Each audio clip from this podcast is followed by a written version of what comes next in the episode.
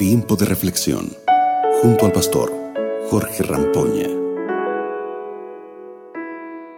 Hoy estaba pensando en que aún antes de que Jesús viniera a esta tierra como un dulce bebé, Dios ya se comunicaba con los seres humanos e impactaba la tierra con sus señales y mensajes de liberación para este mundo de pecado.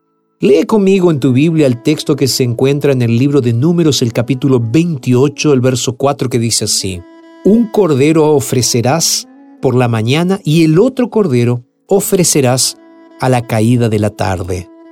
En todo el capítulo 29 de Números, se registra que a través de estos sacrificios diarios de animales y fiestas que celebraban todos los judíos, Dios ya estaba mostrando su gracia es gracia que vendría a la tierra a través de Jesús y descansaría entre nosotros. A través de las acciones del pueblo hebreo, Dios pudo hacerse presente y habitar entre ellos. Cuando lees con atención en el texto que Dios hizo algunos pedidos específicos para graficar en la mente del adorador judío a través de las ofrendas que deberían ser diarias y también las que deberían ser continuas, o sea, un sacrificio por la mañana y otro por la tarde. Además de eso, el fuego del sacrificio quedaría siempre encendido.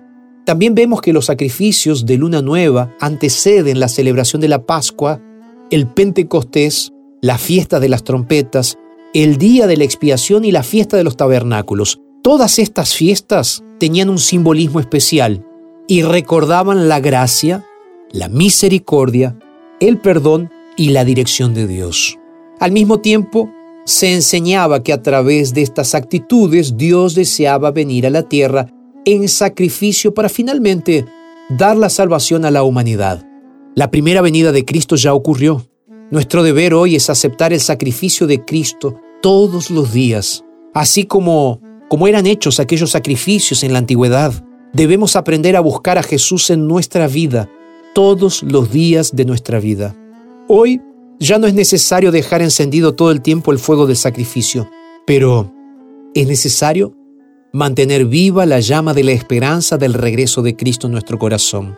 Así como un día Él se sacrificó por nosotros, un día, muy pronto, volverá a buscarnos. Vamos a orar juntos. Señor, gracias por este mensaje de este día.